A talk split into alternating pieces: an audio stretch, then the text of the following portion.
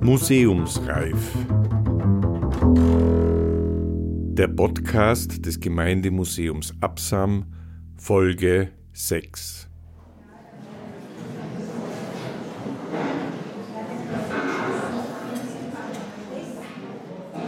Überwältigend. Vor 80 Jahren, im Herbst 1939, haben fast 85 Prozent der Wahlberechtigten in Südtirol für das narzisstische Deutschland gestimmt. Und so bestand nach der Befreiung 1945 die begründete Gefahr, dass die Südtiroler zur Gänze als Sympathisanten der Nazis wahrgenommen werden. Daher erlangte in den Monaten unmittelbar nach Kriegsende eine verschwindend kleine Gruppe von Südtirolern plötzlich ungeheure politische Bedeutung. Die Südtiroler Deserteure, die den Dienst im Vernichtungskrieg der Wehrmacht oft nur mit Unterstützung ihrer Verwandten verweigert haben. Dieser widerständigen Südtiroler Randgruppe war Anfang September 2019 in Telfs ein Themenabend gewidmet. Gelesen haben Johann Nicolussi und Matthias Breit. Musik Matthias Legner.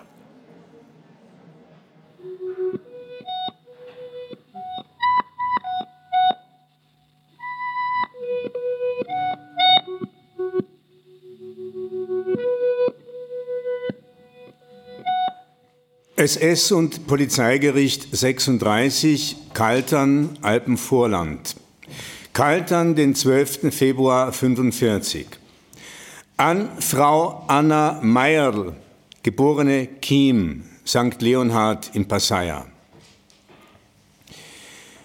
Ich muss leider die für Sie traurige Mitteilung machen, dass Ihr Ehemann, der Anwärter der Polizei der Reserve Johann Meyerl, geboren am 25. Februar 1919 in Bozen, durch Feldurteil des SS- und Polizeigerichts 31 vom 12. Dezember 1944 in Bozen wegen Fahnenflucht, Kriegsverrat und Kameradendiebstahls zum Tode verurteilt wurde. Nach Ankunft der Einheit SS-Polizeiregiment Alpenvorland in das Bandengebiet von Edolo hat ihr Ehemann einen Kameraden Butter entwendet. Er wurde dieserhalb in Untersuchungshaft gesetzt. In der zweiten Nacht nach seiner Verhaftung unternahm er einen Fluchtversuch. Nach Aufsprengung des Arrestlokals schlich er sich in ein Zimmer des ersten Stockwerkes, wo er dem dort schlafenden Zugwachtmeister Rampf sein Koppel samt Pistole entwendete.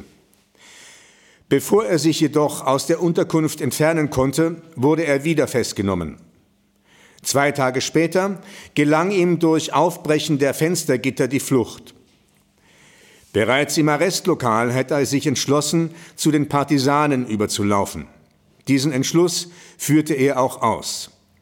Er begab sich zu der bekannten Truppe Grüne Flamme. Mit dieser machte er gemeinsame Sache. Am 6. September 1944 unternahm er eine Aktion, wobei deutsche Soldaten überfallen und entwaffnet wurden. Am 8. September 1944 nahm er neuerdings an einem Bandenüberfall teil, bei welchem vier Polizeiangehörige gefangen genommen wurden. Am 10. September 1944 beschloss er, seine Familie aufzusuchen. Er wurde am 13. September 1944 festgenommen.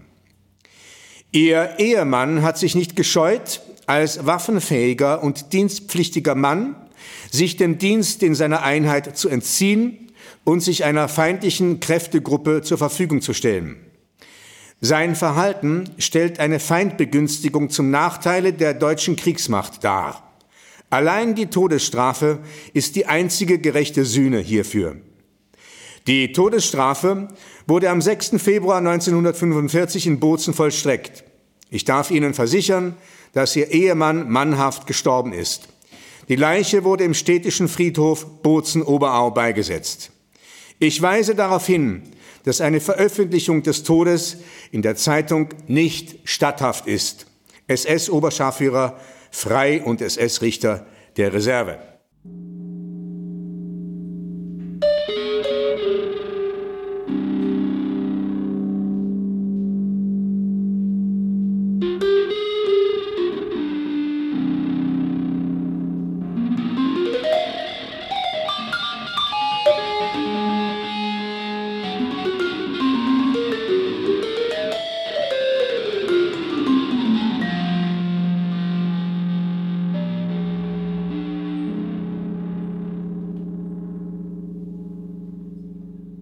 Die verschwindend kleine Zahl der über 270 aus der Wehrmacht desertierten und der 16 dafür hingerichteten Südtiroler präsentierte man 1945 öffentlichkeitswirksam.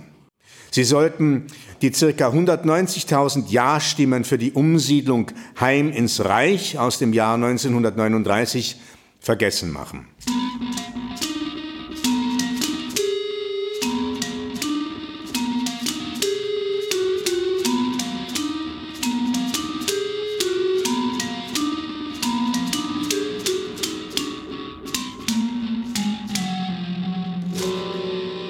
Bis Sommer 1943, also noch vor der deutschen Besetzung Italiens im September, hatten sich in Südtirol aus den Reihen der Obdanten ca. 13.500 Freiwillige zu Wehrmacht und SS gemeldet.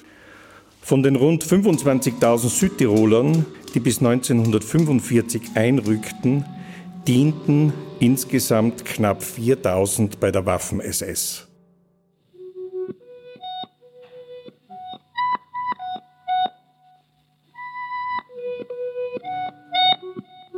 Achtung, Partisanengebiet.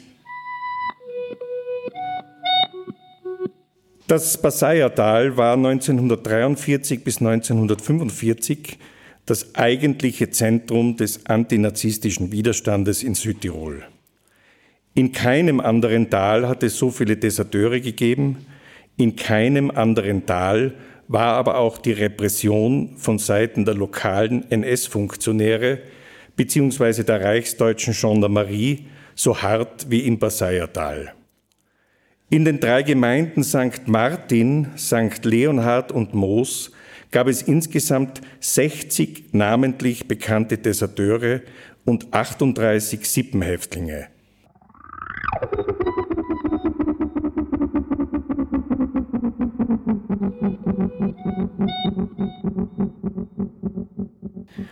Sieben Deserteure aus St. Leonhard, die sich im Herbst 1944 auf die Versprechungen der Nazis vertrauend freiwillig stellten, um ihre Familienangehörigen nicht zu gefährden, wurden in verschiedene Konzentrations- und Arbeitslager des Dritten Reiches deportiert.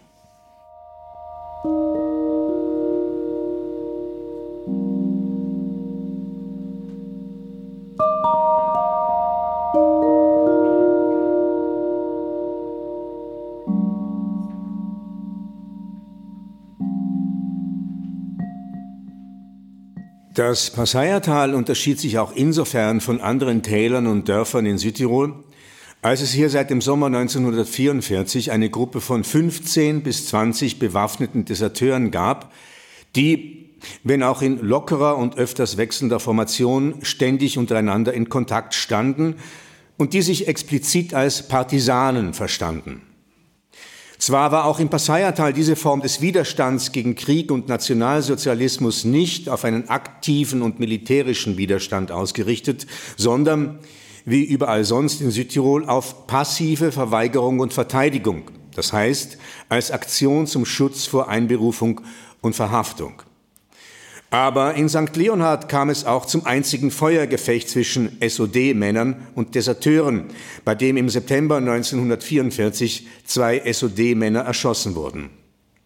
Wiederholt kam es auch vom Sommer 1944 bis Kriegsende zu Aktionen der Einschüchterung und Vergeltung von Seiten der Deserteure gegen einzelne als besonders fanatisch bekannte NS-Funktionäre des Tales. Schüsse auf deren Haus, Raub von Vieh, Lebensmitteln und Kleidung.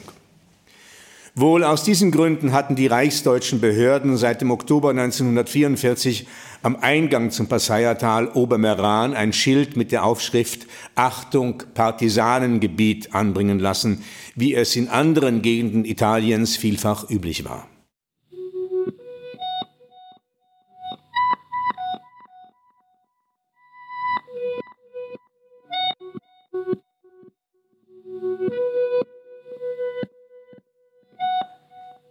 Bozner Tagblatt, 7. Jänner 1944.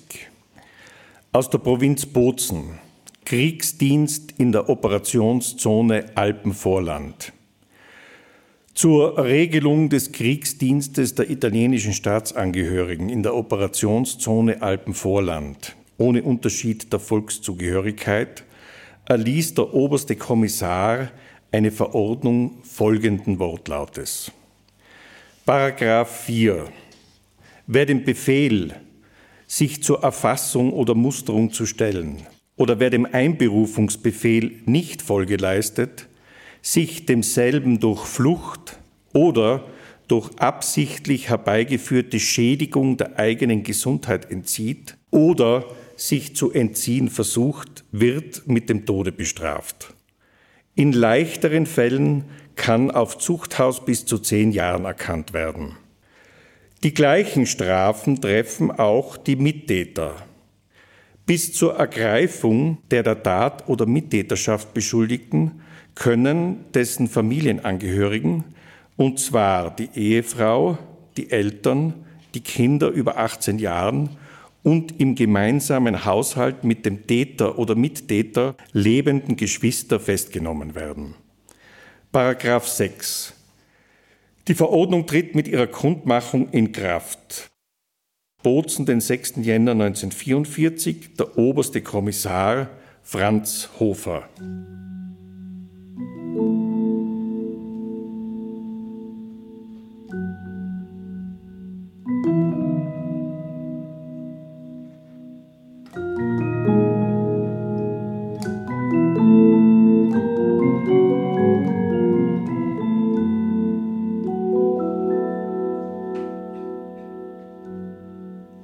Bozner Tagblatt, den 8. Juli 1944. Todesurteil gegen Kriegsdienstverweigerer. Am 4. Juli 1944 hat ein Senat des Sondergerichtes in Bozen drei Kriegsdienstverweigerer zum Tode verurteilt. Es sind dies der 43-jährige Knecht Richard Reitzhammer aus Meran, der 24-jährige Bauer Siegfried Dapunt und der 23-jährige Bauer Paul Mischi, beide aus Sternabtei. Sie hatten sich trotz wiederholter Aufforderung und Ermahnung mit voller Absicht, dem staatlichen Befehl nicht Folge zu leisten, zum Teil unter lächerlichen Ausreden der Musterung entzogen. Dies möge zur Warnung dienen. Wer sich den Anordnungen der deutschen Behörden widersetzt, verfällt dem Tode. Es ist Krieg und der Krieg verlangt harte Gesetze und ihre unerbittliche Handhabung.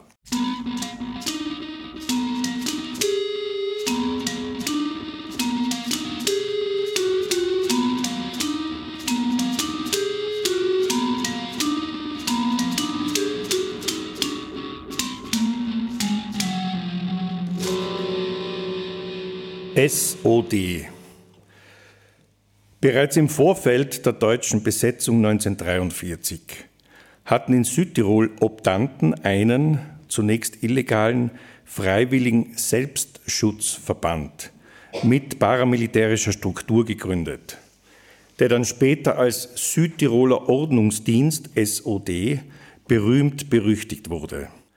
Der SOD traf Vorbereitungen für die deutsche Machtübernahme und NS-Herrschaftssicherung in Südtirol mit Säuberungsaktionen, mit der Verfolgung und Verhaftung exponierter Dableiber und führender Optionsgegner trug der Südtiroler Ordnungsdienst maßgeblich zur raschen Etablierung der NS-Herrschaft in Südtirol bei. Unter dem Befehl der SS leitete der SOD am 16. September 1943 auch die Deportation der in Meran verbliebenen Juden.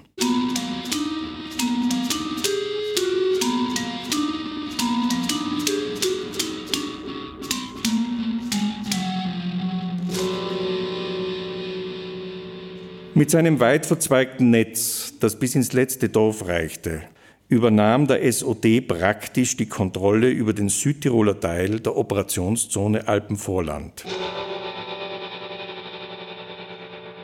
Der SOD war anfangs eine aus Zivilisten bestehende Truppe von Freiwilligen.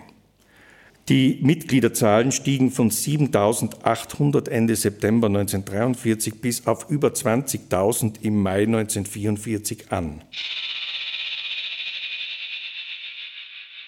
Zu den Aufgaben des zur Hilfspolizei aufgewerteten Südtiroler Ordnungsdiensts gehörte bis Kriegsende auch die Fahndung und Verhaftung von Deserteuren und ihrer Unterstützerinnen, von Kriegsgefangenen und Zwangsarbeitern. Der SOD wurde am 1. August 1944 in die Landwacht überführt.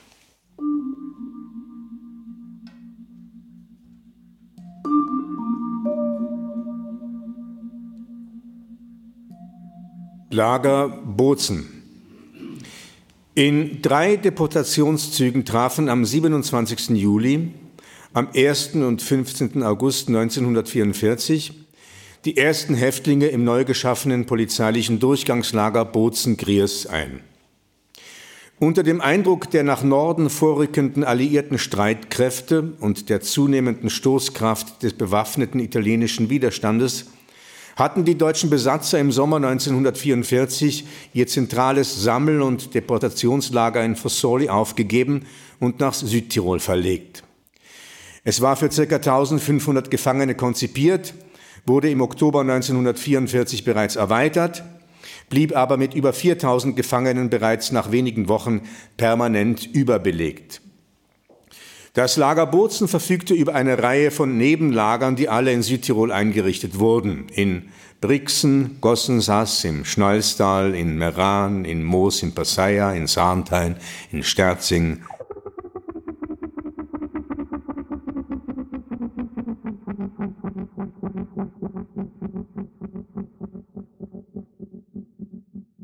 Bis zur Auflösung des Lagers im April 1945 durchliefen mindestens 11.116 Gefangene aus Norditalien das Lager Bozen.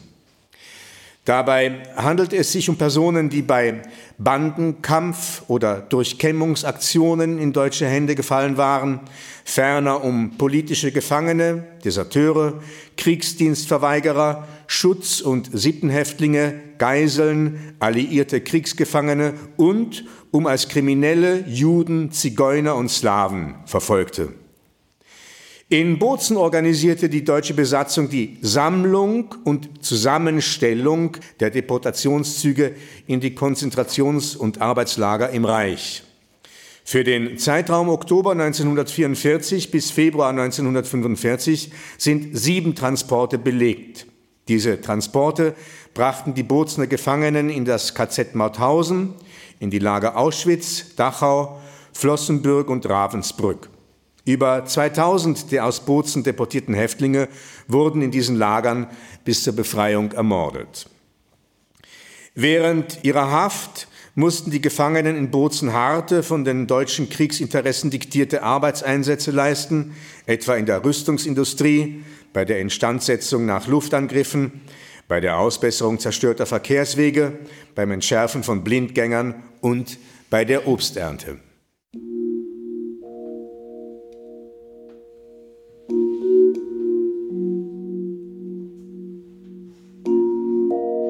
Theresia Reich, geboren 1919 in Stuhls bei Moos.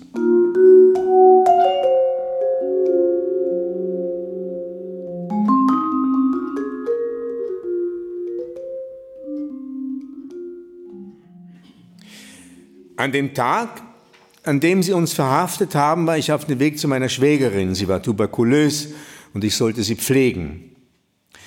Auf dem Weg zu ihr musste ich hinter Stuhls am Haus der Schwester meiner Mutter vorbeigehen und da hörte ich Stimmen aus dem Haus und fragte, wen habt ihr denn heute da?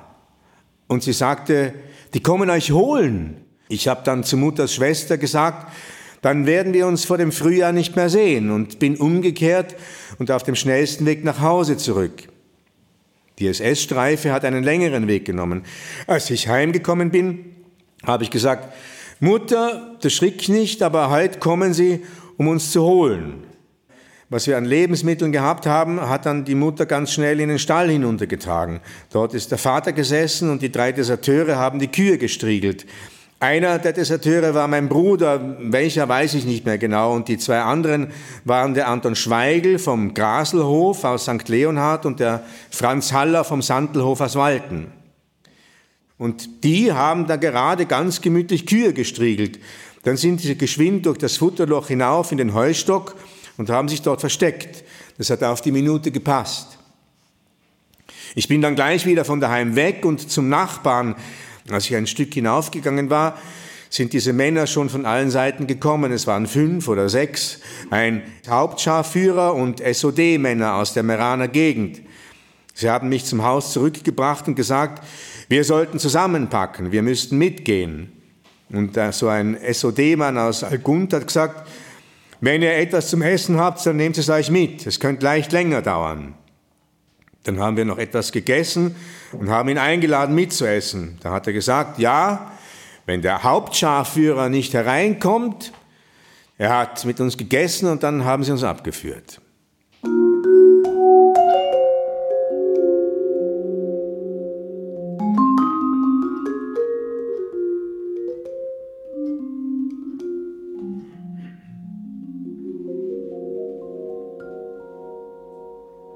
Meine Brüder sind im Februar 1944 gemustert worden und im Juni mussten sie einrücken. Ende Juni sind sie desertiert. Sie waren zu viert. Der Matthias Brunner aus Rabenstein, der Franz Haller vom Sandelhof in Walten und meine beiden Brüder. Wir haben daheim nicht gewusst, dass sie desertieren wollten.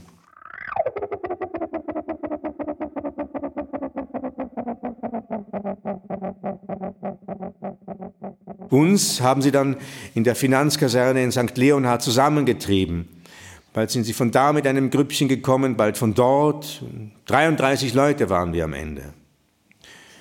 Um 10 am Abend, als das Auto voll gewesen ist, sind sie mit uns abgefahren.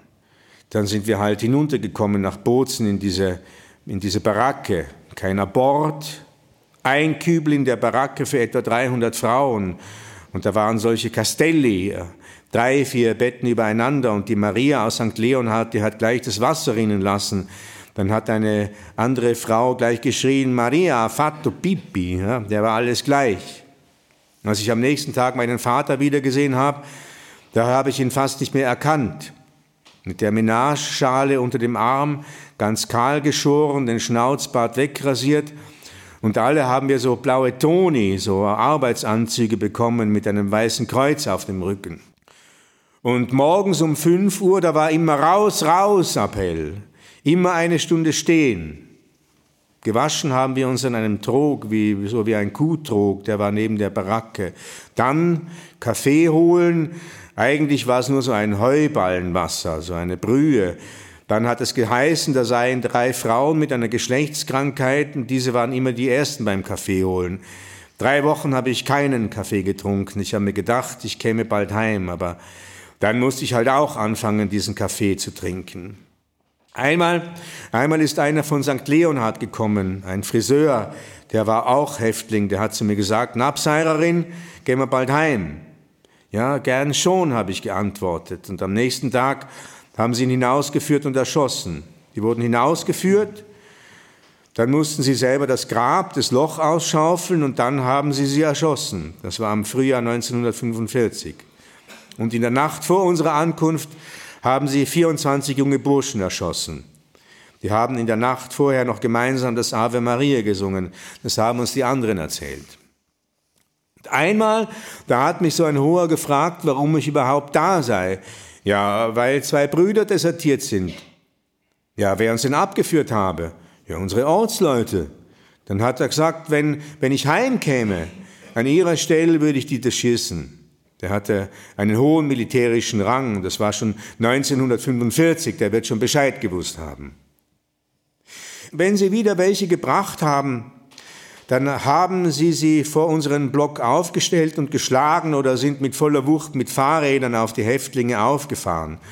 Und wenn die zusammengesunken sind, haben sie einen Kübel Wasser über sie geschüttet. Manche sind wieder aufgestanden, manche nicht mehr. Wenn wieder einmal einer abkaut ist, dann mussten wir auf zwei Stunden drum herumstehen, wenn sie ihn tot auf den Platz zurückgebracht haben. Wenn du die Monatsblutung hattest, dann musstest du halt selber die Hosen auswaschen, sonst hast du nichts gehabt. Und da musstest du sie oft noch so halbnass anziehen, wenn sie nicht getrocknet sind. Bald waren wir auch voller Läuse. Wir hatten Militärhemden an und da hat es nur so gewimmelt vor lauter Läusen. Auch die Betten waren voller Läuse. Einmal, da haben sie die Baracken entlaust. Wir Frauen, wir haben eine Decke bekommen und die Männer haben gar nichts gehabt und sie haben so ein Handtäschchen vorgehalten. So mussten wir dann den ganzen Tag draußen stehen, bis sie die Baracken desinfiziert hatten. Nervlich hat mich das alles ganz fertig gemacht, zu sehen, wie, wie sie die anderen traktiert haben. Mit den Frauen haben sie weniger gemacht, aber mit den Jüdinnen haben sie auch keinen Pardon gekannt. Mir war es immer gleich, ob es eine Italienerin oder Jüdin war, die haben alle gelitten. Die Jüdinnen durften auch nicht vom Lager hinausgehen zur Arbeit, die wurden behandelt wie die ärgsten Verbrecher. Ich habe auch viel Kontakt mit Italienerinnen gehabt. Ich bin ja immer italienische Schule gegangen. Man hat halt, man hat halt gefragt, warum sie hier sind und so. Dann, dann haben sie wieder einmal eine Gruppe neuer Gefangener gebracht. Die haben sie immer vor unserem Block abgeladen. Ähm, Rastrellati hat man die geheißen. Das waren die, die sie so zusammengefangen haben. Die Frauen hatten unter der Türschwelle der Baracke ein kleines Loch gebohrt. Da haben sie einen Zettel durchgeschoben, ob der Sohn der Frau bei den Gefangenen sei. Und das Zettelchen ist dann wieder hereingekommen. Ja, er sei dabei. Er ist dann in die Baracke gekommen und sie haben sich umarmt. Und am dritten Tag hat man gehört, dass sie ihn weggebracht haben. Er musste sich selber das Grab ausschaufeln. Aber, aber das hat der Mutter niemand gesagt. Sie, sie hatte immer noch Hoffnung.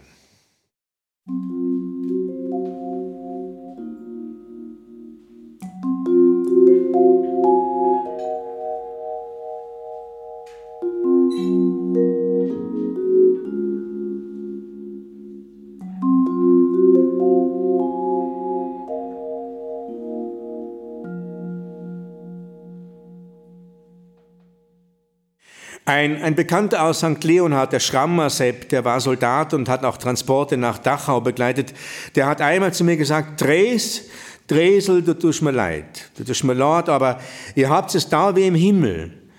Wir sind gerade mit einem Transport nach Dachau gefahren und weil wir vergessen haben, dort die Zettel abzugeben, mussten wir noch einmal umkehren. Dann sind wir zurück und haben die Gefangenen gesehen. Die sind schon nach einer Viertelstunde kriechend herausgekommen. Die konnten nicht mehr gehen. Ihr am Bozen, ihr habt es da wie im Himmel. Ja, wir haben auch schon Angst gehabt, dass sie uns wegbringen. Ich, ich habe der Mutter auch geschrieben, gerade vor Weihnachten, dass sie nichts mehr zu schicken brauche. Und es hat geheißen, jetzt, jetzt kämen wir über den Brenner hinaus. Da mussten wir den ganzen Tag im Lager bleiben. Immer wieder sind Nummern vorgelesen worden.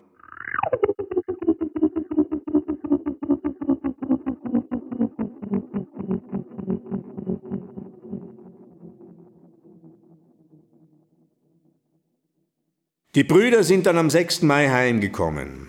Einmal hat der Vater in einem Brief an die Brüder geschrieben, sie sollten nur zusammenbleiben, wir würden, wir würden schon aushalten. Diese Briefe musstest du natürlich aus dem Lager hinausschmuggeln. Die Briefe, die haben wir dann hinausgenommen, wenn wir zur Arbeit gegangen sind und, und wenn wir dort einen bekannten Soldaten gesehen haben, da konnte man ihm den Brief mitgeben. Wir wollten, wir wollten nie, dass sich die Brüder stellten. Ich habe in Bozen so viel gesehen, als ich in den Kasernen gearbeitet habe. Wenn die Soldaten strafexerzieren mussten, mussten sie durch Pfützen kriechen. Ich habe mir so oft gedacht, lieber bin ich im Lager, als dass die Brüder das mitmachen müssen. Und als die Brüder nach dem Krieg gekommen sind, da haben sie gesagt, denen werden wir es schon heimzahlen. Ich habe dann gesagt, ihr dürft keinem was tun. Der Herrgott, der findet alle. Wir haben so viel mitgemacht, aber ihr müsst versprechen, keinem etwas zu tun. Und es, es ist wirklich wahr. Nicht lang nach dem Krieg sind die Nazis nacheinander gestorben. Der Platterwirt, der Wegetoni,